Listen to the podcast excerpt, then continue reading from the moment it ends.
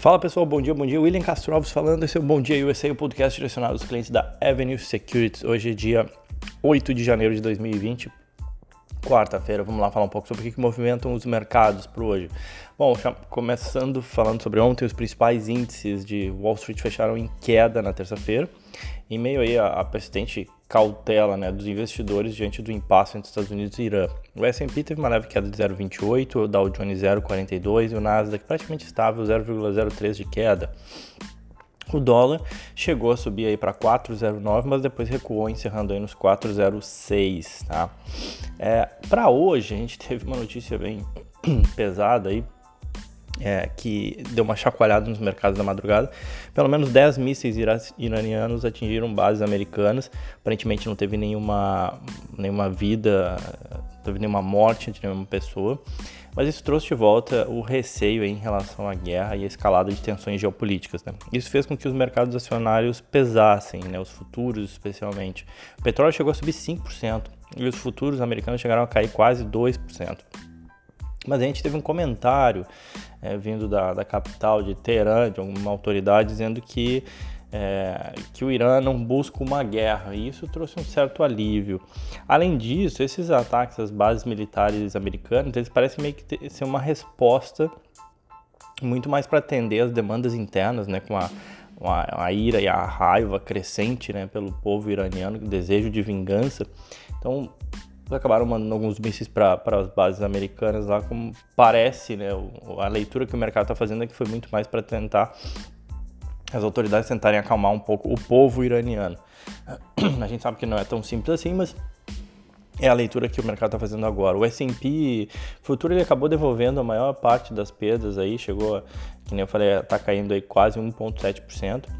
O petróleo ele opera perto da estabilidade, inclusive depois de ter disparado esses quase 5%. Uh, ainda assim, as bolsas na Ásia fecharam todas em queda, uh, algumas com 0,5%, algumas com 1%, bem variado.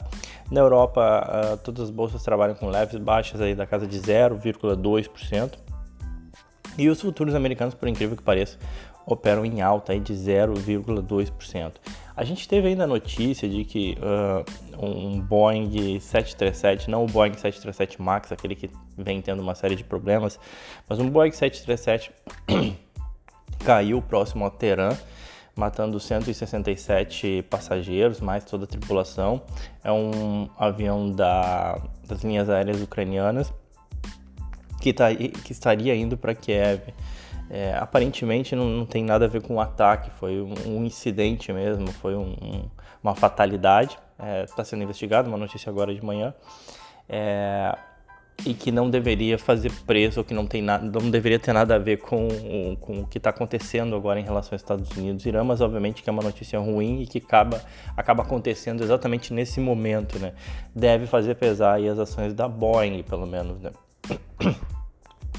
Bom, é, e isso mostra um pouco como o curto prazo ele tende a ser muito errático, tem muita notícia, tem muita coisa acontecendo, né? E a gente tem que ter muito cuidado na, nos nossos investimentos de não ser levado tanto por esse sabor de notícias, né? Porque a gente nunca sabe exatamente qual vai ser a interpretação do mercado em, de curto prazo e no longo prazo o que realmente interessa é buscar investir em empresas que sejam lucrativas, que estejam crescendo, porque as suas ações aí vão responder ao crescimento desse lucro.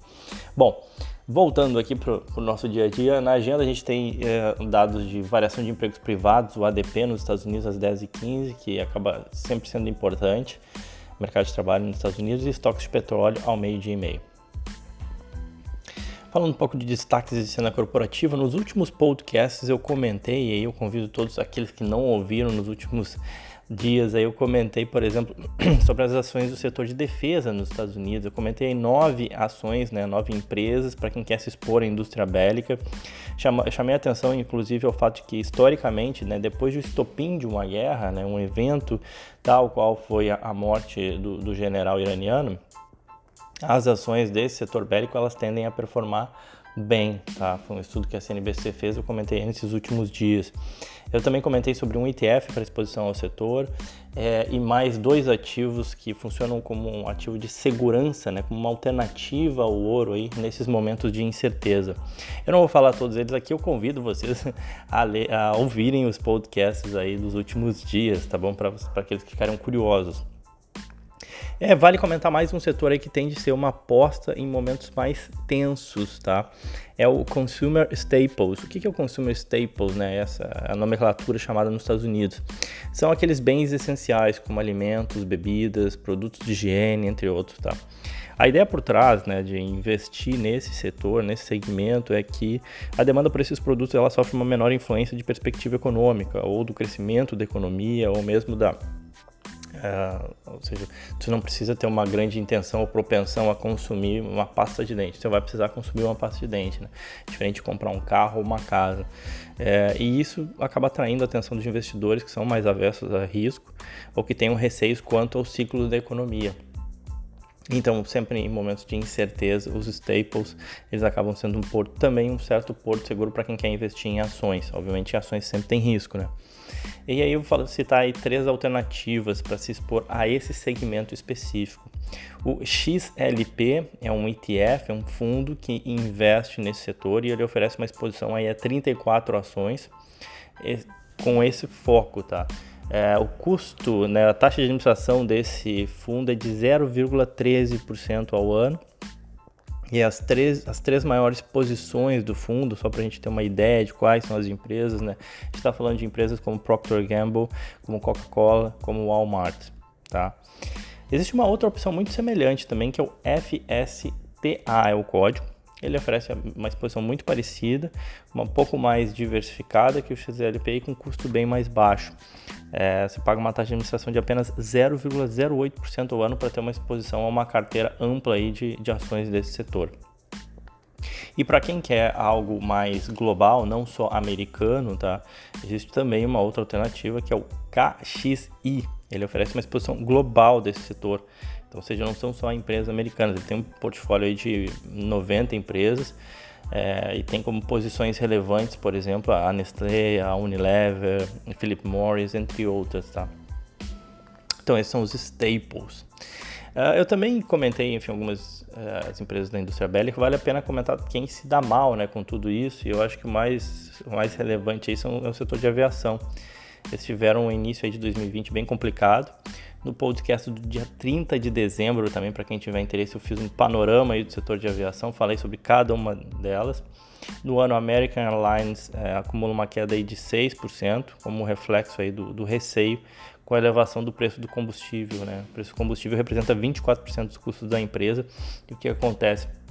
O petróleo sobe, isso acaba sendo ruim por conta do aumento dos custos de, das empresas de aviação. Elas são as que se dão mal aí nesse cenário de guerra, digamos assim. Tá?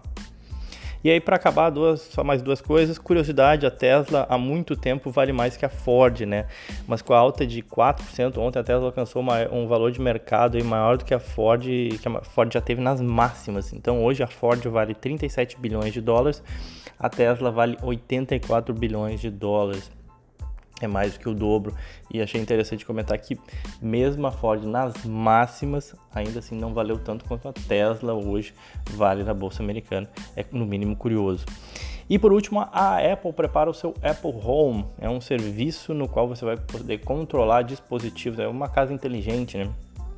É, mais e mais a Apple está indo para o segmento de serviços muito mais do que simplesmente vender no telefone, vendendo cada vez mais serviços e esse vai ser mais um serviço que você vai poder controlar dispositivos na sua casa através do seu celular, tipo ligar uma luz, acionar o ar condicionado, entre outros. Vem aí o Apple Home tá bom? Bom, a gente tem alguns balanços na agenda. Constellation Brands, a dona da Corona, cerveja Corona, sai hoje. E o Walgreen Boots, né, grande rede de farmácias aí, uh, também divulgou seus números hoje. Tá bom, pessoal? Era isso então, desejo a todos um, ótimo dia, excelente negócio, aquele abraço.